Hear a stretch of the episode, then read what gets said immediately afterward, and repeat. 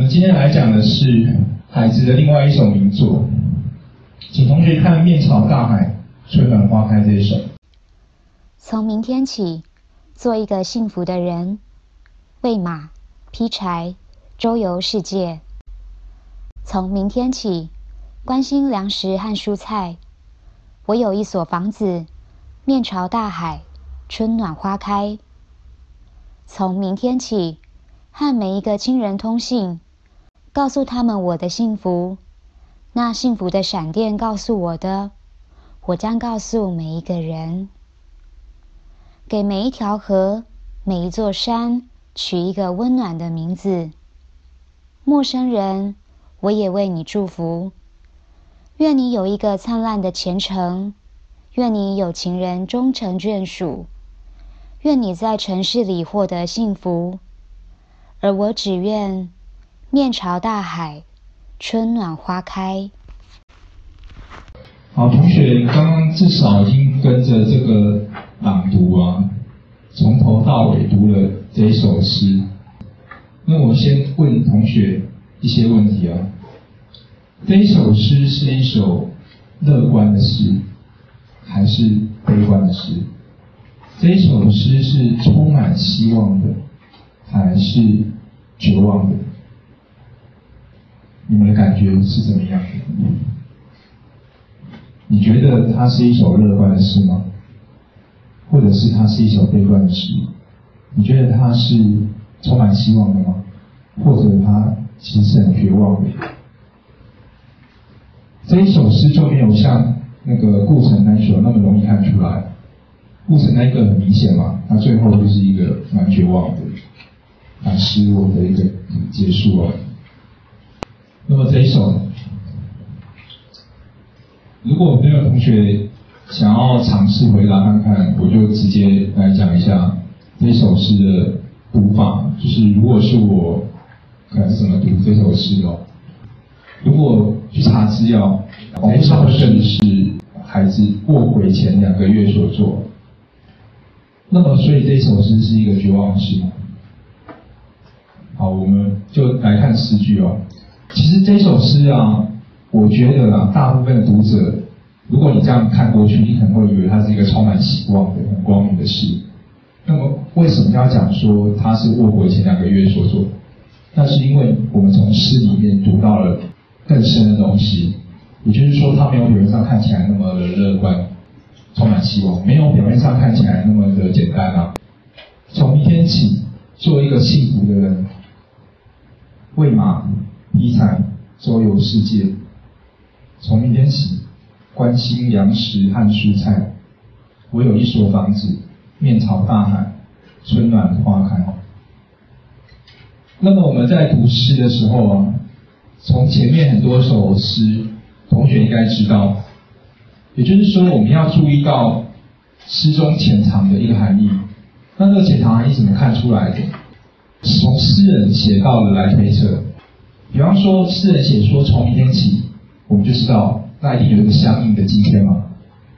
过去到今天，从明天起做一个幸福的人，那表示今天以前我不是一个幸福的人嘛，对不对？所以光从这个句子啊，你仔细推敲就知道说，他不是表面上看起来的那么乐观希望哦。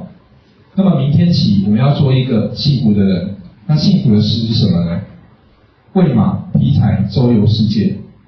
好，喂马劈柴周游世界，它有什么共同的特质？如果同学去查网络上有解释啊，每天为你读一首诗，有分享过这一首诗啊。那么小编的解释是离群所居，喂马劈柴周游世界是离群所居哦，没有错。这些事情都是离群所居的哦。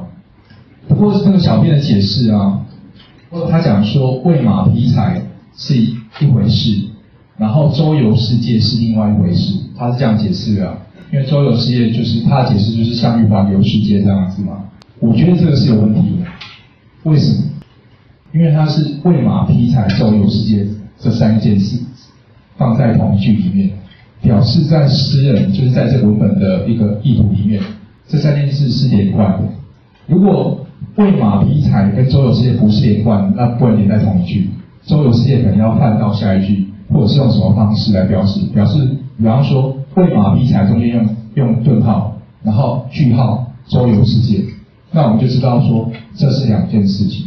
那因为它喂马劈柴周游世界是连在一起，所以可见对作者来讲它是连贯的。喂马就是养马，然后劈柴就是准备生活的柴薪，这些都是生活的一种基本需求。然后这个基本需求是建立在什么？我可以自给自足的一种状态。那这个周游世界啊，不一定就是我们认为的那个环游世界的意思。因为世界这个词啊，除了当地球那个世界来解释啊，世界也可以是你生存环境的一个一个放大。去我的生存环境的，比方说草原奔驰，其实也可以叫周游世界嘛。就是我就是在这个世界里面生存这样子嘛，所以我可以骑着马去周游世界，去奔驰啊，去过我想要的生活这样子。那这样的生活就是离群所居的。从明天起，关心粮食和蔬菜。那么为什么要关心粮食和蔬菜？我们就要想一下，比方说同学啊，同学现在在正大这边生活嘛，那么。你一般来讲应该不会特别关心粮食跟蔬菜嘛，在外面点餐就就有粮食有蔬菜了，除非是那个粮食跟蔬菜的那个涨幅或跌幅很大，然后你就会特别关心的，但你平常是不太会注意的。反正总而言之就是我可以消费就换来的，我不用太太在意嘛。那为什么他要关心粮食跟蔬菜？就跟我刚才讲的，因为他是回到。自我的存在，也就是说，我一切大概就是手做了，尽量，比方说，我可以自己种菜，然后我可以自己存粮，或者然后我自己有的去跟别人交换这样子，就是说我脱离了那个人类社会的一个一个生活方式，然后我回到自己，然后呢，我有一所房子，我有自己的房子哦，有自己的房子当然是蛮重要的嘛，就是说你就有一个安身立命的地方嘛。面朝大海，然后我我朝向的是广阔的大海。从明天起，正是春暖花开的时候，就是最美的时候。然后温度适宜，那花开的很漂亮等等的哦。也就是说，我回到关心最切实的，跟我自己的存活息息相关的这些事情。我就不去划手机了，我不去上 Facebook，就像刚才现在是选读的老师还在上 Facebook 嘛，那种感觉啊，我就离群所居的，然后手机也不用了，不跟人家联络了，这样子我就回到我自己一个人的的的世界这样。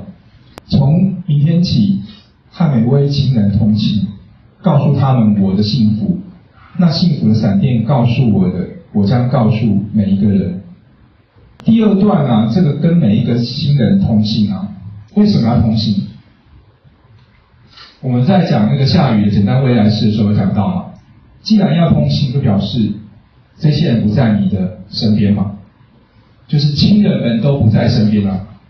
这一首的状态是，其实是我要去远离人群的，跟下雨那一首的简单未来式不一样的是，那个简单未来里面的我比较像是被大家抛弃的那种感觉。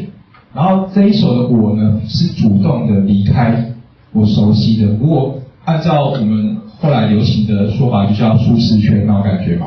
我离开舒适圈，然后我自己一个人过生活。所以我要告诉我的亲人啊，我的幸福。那么我的幸福就是可能就第一段写的那一些嘛。然后那幸福的闪电告诉我的，我将告诉每一个人。其实这边写的蛮简单的，可是我觉得他们“闪电”这词用蛮好的。幸福的闪电，当然这样子的句子啊，我们不会那个幸福的是在修饰闪电嘛，我们一般都是写闪电在修饰幸福嘛，就是闪电是形容词在修饰这个幸福。那幸福的闪电告诉我的什么？他没有讲出来，就是可能大家就是前面后面的那些内容。那为什么要闪电？我觉得闪电用的很好。闪电有什么特质？很快，对。一闪即逝的，难以把握的，然后它是亮眼的，它是炫目的，炫目这个词其实蛮好的，可以同学可以把它写下来哦。就是那个幸福是如此的炫目，但是又一闪即逝的这样子。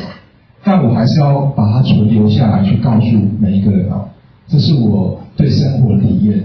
原来幸福就是这样子了。给每一条河、每一座山取一座、取一个温暖的名字。陌生人，我也为你祝福，愿你有一个灿烂的前程，愿你有情人终成眷属，愿你在城市里获得幸福。而我只愿面朝大海，春暖花开。好，同学，你们看这个手写者，他最后写的是“我也愿面朝大海”，其实他已经改变了这个诗最后的意思了。等于是他可能没有注意到，或者是他没有读懂这首诗最后的意思。虽然他只改了那个也，然后少了而嘛，而我只愿跟我也愿完全不一样，等于就是相反的意思了。那我们来回来原来这个诗的脉络来讲，给每一条河、每一座山取名字哦。取名是一个什么样的意义啊？取名表示你认识的这个对象嘛，然后有时候是宣示所有权。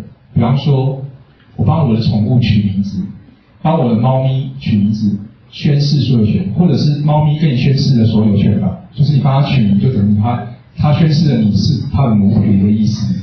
那总而言之，就是取名就是亲近嘛，就认识对方的意思嘛，就是以心理学来讲，所以他要给每一条河、每一座山去取一个温暖的名字哦，就是这是我亲近的河流、山脉，然后陌生人我也愿你祝福。同学注意到，这里面提到的人是怎么样？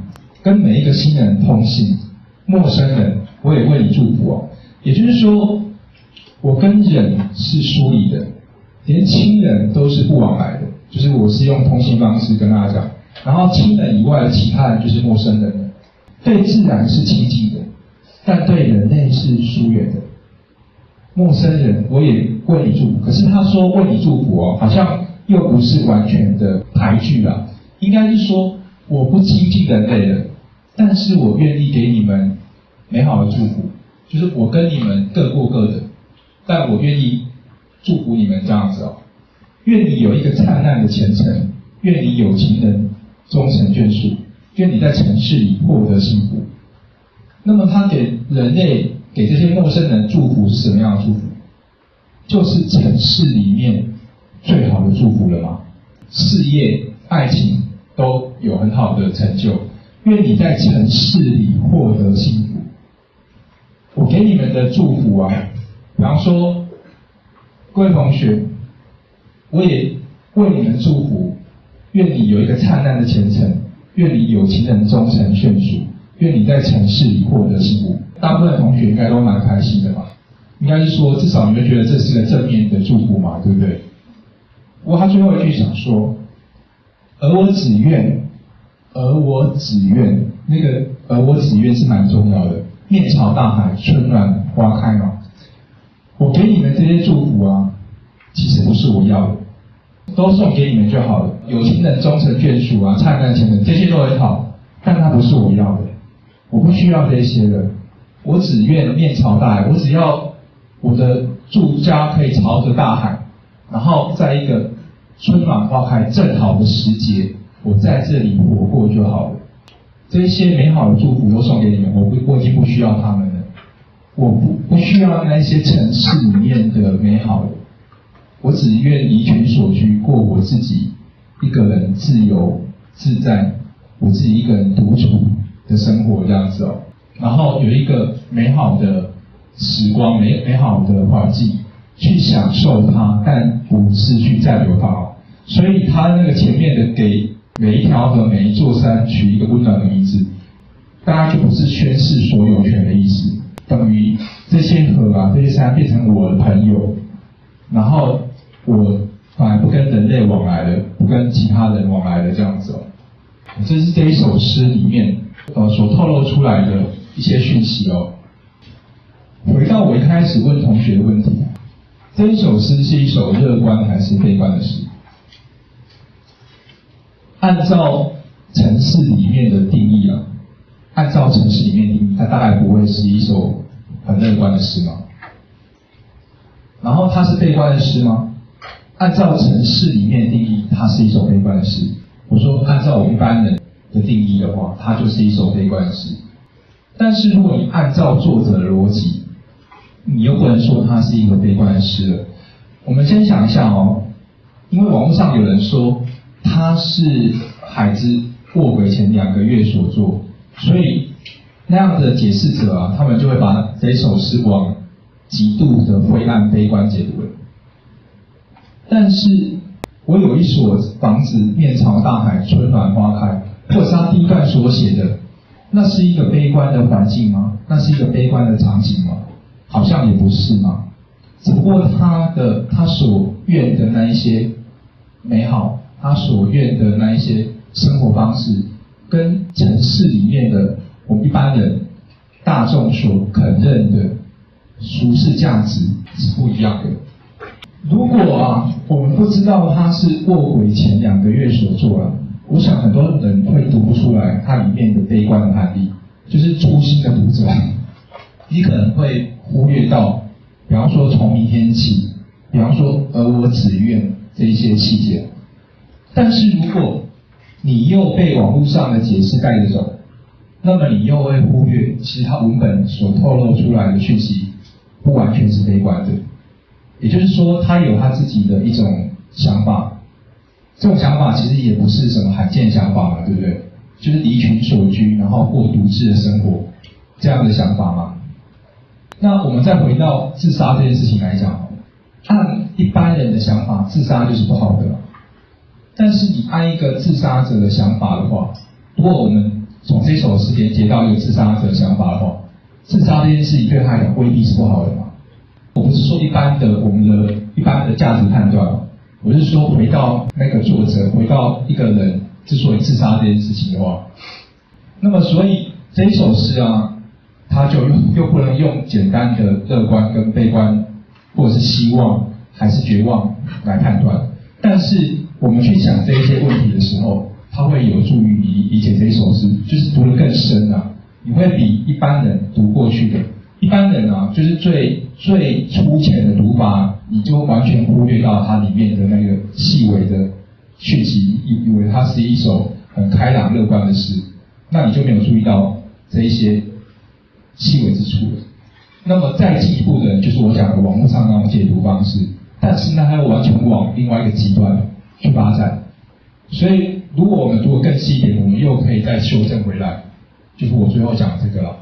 你看这样的一首诗啊，其实看起来好像很简单，但是如果你愿意的话，你可以从里面读到很多别人读不出来的，而且呢，别人读不出来也不是说自由发挥，而是文本已经提示我们的，文本已经提示我们可以去想象、可以去理解的。那你愿意的话，你就会注意到文本所告诉你的一个讯息了。